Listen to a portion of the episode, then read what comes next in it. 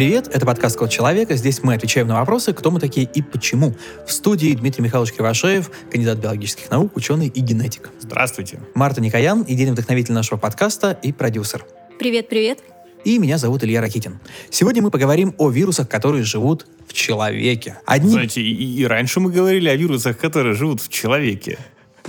Мы всегда говорим о вирусах, которые живут в человеке. Но смотрите, в общем, поправьте меня. А, а, мы, мы, в общем-то, всецело говорим продолжаем говорить о вирусах, которые живут в человеке. Но Собственно, они... это главное. Они менее опасны, так скажем, чем э, то, о чем мы говорили в прошлый раз, да, это не такое страшное, как ВИЧ или различные виды гепатитов, гепатиты Б и С, но, тем не менее, есть еще ряд заболеваний, да, которые достаточно широко распространены, и о них можно говорить как о заболеваниях, ну, так скажем, медленно развивающихся и тех, которые мы, может быть, и, и ничего не знаем, пока не случается какое-нибудь переохлаждение или, а, например, стресс, и тогда эти вирусы вылезают и проявляют себя.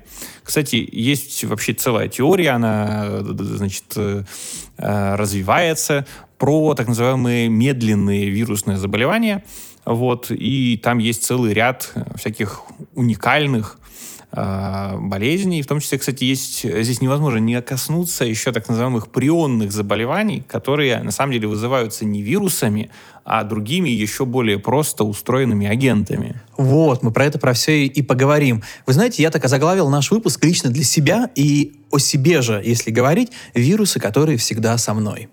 Итак, мой первый добрый друг – это вирус герпеса. Да, я тут недавно узнала то, что в настоящее время около 95% людей в мире являются носителем различных типов вот простого герпеса. И мне интересно, а у всех ли он проявляется? Смотрите, ну тут про проценты говорить достаточно сложно, потому что, видимо, еще и в разных популяциях он встречается с разной вероятностью. Вообще, э, к настоящему моменту известно, что есть несколько форм вирусов э, герпеса.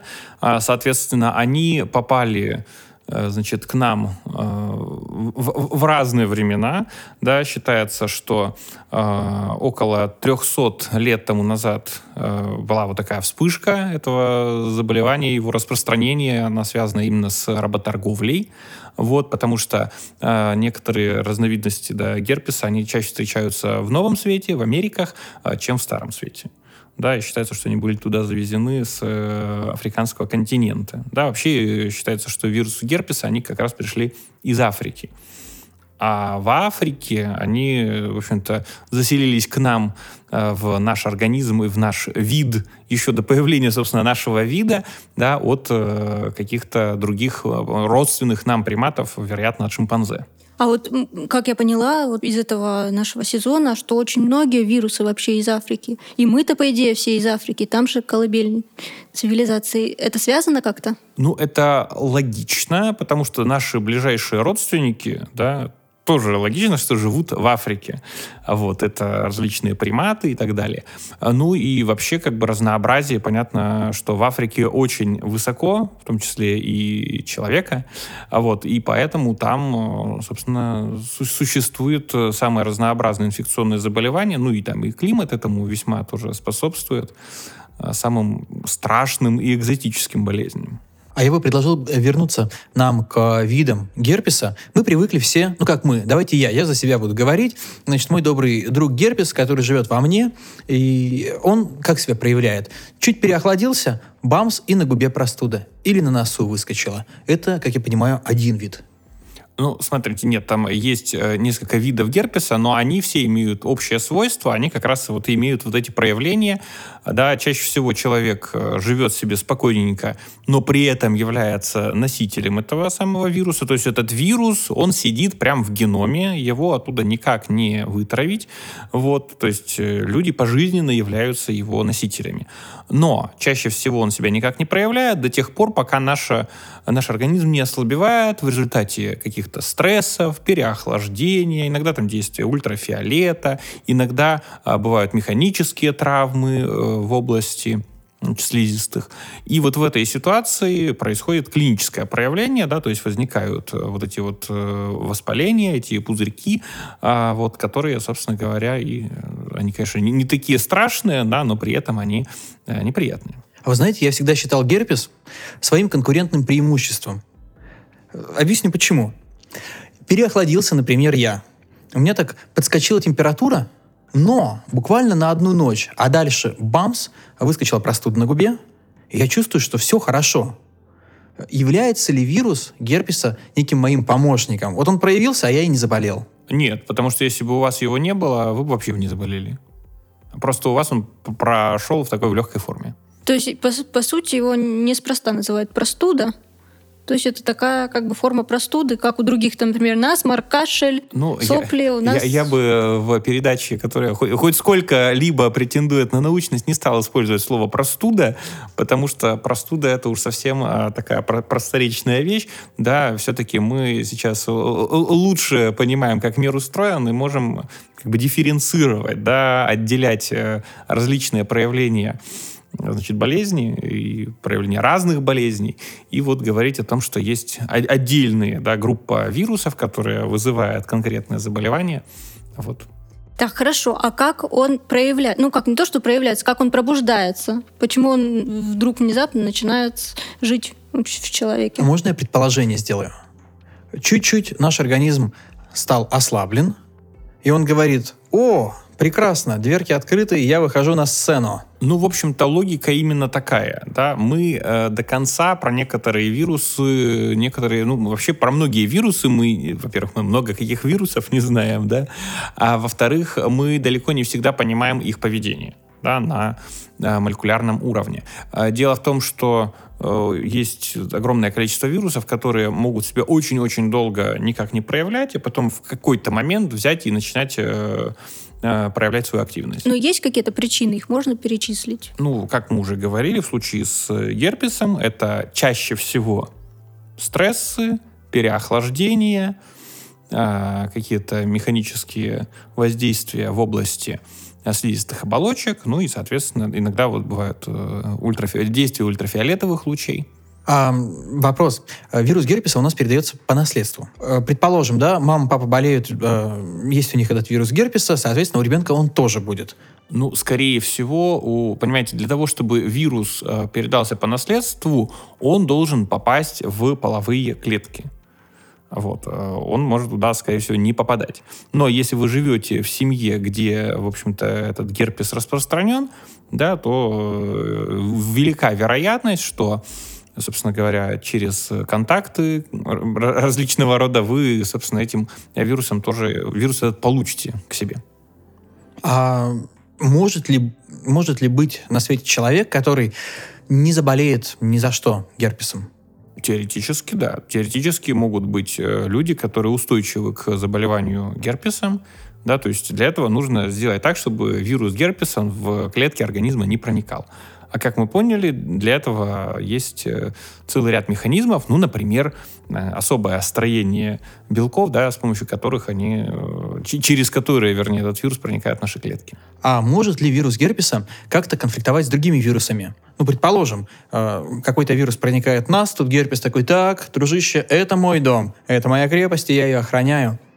Это тоже хороший вопрос, э, но э, над этим сейчас как раз ученые очень много работают, потому что наш организм, да, он является полем битвы, да, полем для конкуренции между различными значит, и микроорганизмами, и бактериями, и вирусами.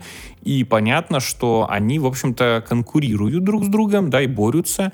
И считается, что одни вирусы, да, их проявления да, э, мешают проявлению других вирусов. Но это такая история, которую вообще сложно изучать, вот, э, сложно как-то фиксировать, но такое мнение существует. То есть вирус герпеса, по сути, если мы, предположим, живем на дачном участке, у нас есть сосед, некий герпес, который э, нет-нет, да периодически себя проявляет и такие маленькие пакости нам делает. Сложная аналогия. Да? Да, ну смотрите, э, э, это скорее не, не э, сосед по даче, а это как в вашем доме завелся кто-нибудь.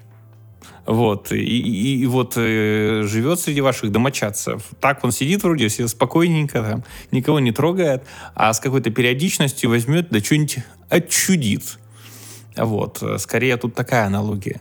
Но вот это вот его чудачество на самом деле не несет каких-то вредных последствий. Ну, чаще всего, да, вирус герпеса, он не такой страшный. Вот, кстати, есть ряд препаратов, которые не лечат его полностью, но как-то купируют, так скажем, а, проявления. А, это различные препараты, чаще всего с э, окончанием цикловир, там какой-нибудь ацикловир и другие. Э, Дмитрий Михайлович, а вот есть вирус э, герпеса такой, который на лице проявляется, в носу, а есть генитальный герпес. Это разное или одно и то же? Вообще есть основных две формы герпеса, так называемого первого типа и второго типа. Значит, тот, которого первого типа, он чаще всего проявляется как раз там э, на губах и так далее, хотя он может э, вызывать и генитальный герпес, да, тут в зависимости от форм контакта, да, бывают разные контакты, и половые, и, и, и орально-генитальные контакты и так далее. То есть тут, значит, у кого на что фантазии хватает. То, что касается, э, значит, вируса герпеса второго типа, то он чаще всего передается как раз половым путем. Это так называемый генитальный герпес. А он-то как раз уже лечится и навсегда лечится? Или да. он так же, как и тот, проявляется время от времени? Все герпесы, да, они, если, если они у вас когда-нибудь проявились, да, то значит в вас живет вирус, и он там где-то живет спокойненько, или неспокойненько иногда, да, и проявляет себя. А, то есть искоренить его и выгнать полностью вы из организма не сможете. Другой вопрос, что он может себя проявлять, а может не проявлять. Здесь, конечно, область для большой долей вероятности, да, он может себя проявить один раз, может проявлять себя регулярно, может э, не проявлять, а потом проявить, может э, долго проявлять, а потом все там взять и э, почему-то уснуть. Вот, поэтому здесь очень-очень-очень много вариантов. Кроме того, если э, само проявление э, герпеса происходит вот в таких в виде симптомов, то вероятность заразиться, вернее, заразить да, другого человека, она выше, хотя и без вот таких проявлений, да, то есть есть некая вероятность заразить окружающих.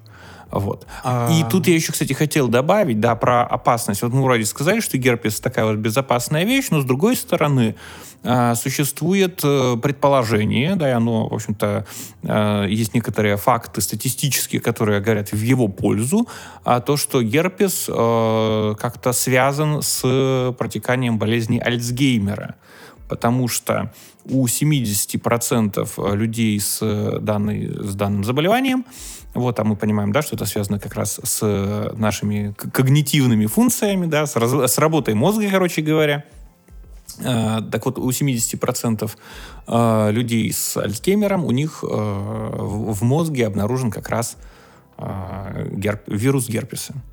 Ну и там данные говорят о том, что после 80 лет, 85 лет, примерно у каждого второго этот самый синдром Альцгеймера проявляется. Так что нам а, в связи с тем, что мы, в общем-то, стареющее человечество, стремительно стареющее человечество, нам необходимо как раз более тщательно изучать это заболевание, роль вирусов в этом заболевании, ну и, соответственно, стремиться как-то повлиять на их развитие. Кстати, а, сейчас разрабатываются в том числе и варианты терапии на основе как раз э, геномного редактирования. Вот э, знаменитой системы редактирования генов э, CRISPR-Cas9, вот, э, и, значит, э, в общем, есть у человечества некая надежда на то, что на молекулярном прямо уровне можно взять, расстричь вот эти самые гены вирусов, да, и тем самым э, помочь нам жить уже без их проявления. Но это, в общем-то, медицина будущего, именно поэтому нужно развивать молекулярную биологию и, значит, различные прикладные направления вот этой молекулярной биологии. И мы будем надеяться, что все обязательно получится, что найдется все-таки э, тот самый ученый, который Герпесу скажет, я тебя на ремни порежу. Ну, на самом деле, найдется не один ученый, а найдется целая группа, и, скорее всего, сеть э, групп по всему миру, которые, э, в общем-то, занимаются разработкой самых передовых, очень точно и точечно действующих препаратов. Вот. Ну и мы надеемся, что в ближайшие несколько десятков лет эти препараты будут и разработаны, и станут достаточно дешевыми, и поэтому будут внедряться в самую широкую практику. Вот, я очень надеюсь, что вирус герпеса, который сейчас живет во мне, слышит, Дмитрий Михайлович, ваши слова, испугается и долго не будет выходить, когда я даже буду переохлаждаться. Да, сегодня пользуйтесь теми препаратами, которые, в общем-то, используются против герпеса. Они его не искоренят из вашего организма, но их э, симптоматическое проявление, да, они значительно снизят. Еще пару моментов. Если мы видим человека, который заражен герпесом, э, можем ли мы целоваться с ним, пить из одного стакана? Мочь-то вы можете, но мы вам это делать не рекомендуем. Все, поняли, зафиналили.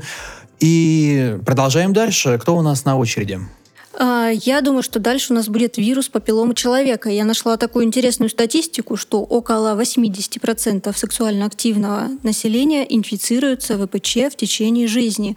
В связи с этим у меня вопрос. Есть вакцина. Что же делают остальные 20%? Нет, существует вакцина. Почему она не входит в список обязательных вакцин? Как вы думаете, Дмитрий Михайлович? Ну, мы видели сейчас ситуацию вообще с э, вакцинами, да. Все-таки вакцинация — это дело, что называется, каждого, да. Все-таки вирус папилломы человека, с одной стороны, казалось бы, да, не вызывает ничего вроде бы страшного, хотелось бы сказать, но это не так. Потому что действительно есть э, данные, Значит, э, значит, считается, что ежегодно около 750 тысяч различных а, раковых да, заболеваний возникают в результате этого самого является результатом работы этого вируса. Значит, 32 э, миллиона различных а, бородавок, таких вот проявлений тоже являются результатом работы этого вируса, и около 300 тысяч смертей, то есть вот, население города Вологды да, каждый год э, по, по миру погибает из-за заболеваний, которых вызваны как раз вирусом папилломы человека.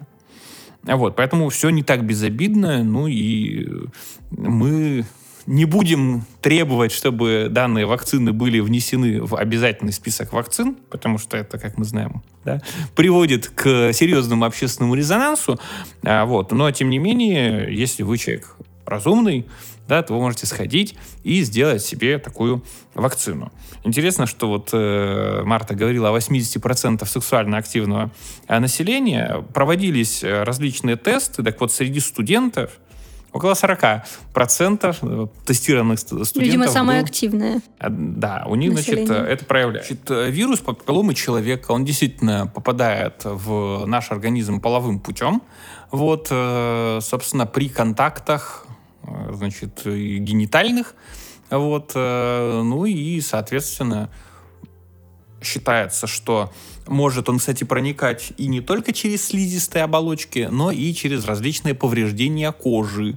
И в этом плане, кстати, э, такой, такой, такое средство да, защиты, как презерватив, оно не защищает на 100%. Потому что какие-то э, кожные повреждения да, на различных участках тела они могут, э, значит, содействовать проникновению этого вируса. Ну и кроме того, если имеются какие-то ссадины, порезы и так далее, значит, через них, в общем-то, тоже возможна передача этого вируса.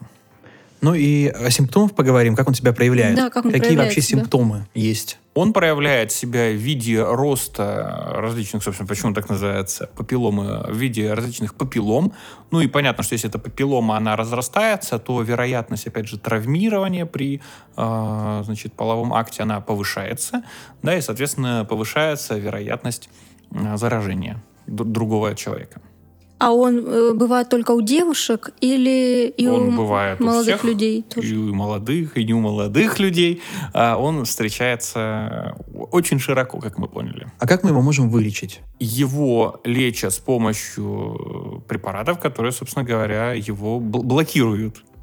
Вот. То есть он, он, он в общем-то, если попал в организм, там же и остается, и сидит, и нужно его просто потом уже блокировать всегда. И, и мы, кстати, дальше переходим к следующей категории. Мы так на некоторые категории разделили. Онковирусы. Хотелось бы поговорить о них.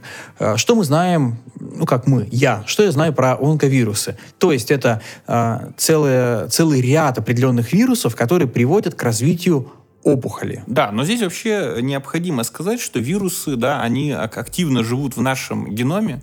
Да, если кто-то думает, что вот приходит так э, и изредка постучится вирус, ничего подобного. Наш вообще геном млекопитающих э, содержит чуть не до 10% различных вирусных последовательностей. Вообще наш, наш геном — это кладбище вирусов. Многие, многие из них уже себя никак не проявляют, но Тем не менее, есть некоторые вирусы, которые способствуют развитию онкологических заболеваний. Их достаточно много, вот, они активно исследуются, мы узнаем и про новые формы вирусов. Вообще очень большое количество вирусов было открыто за последние несколько десятилетий. А сколько их еще мы откроем, просто невероятное количество.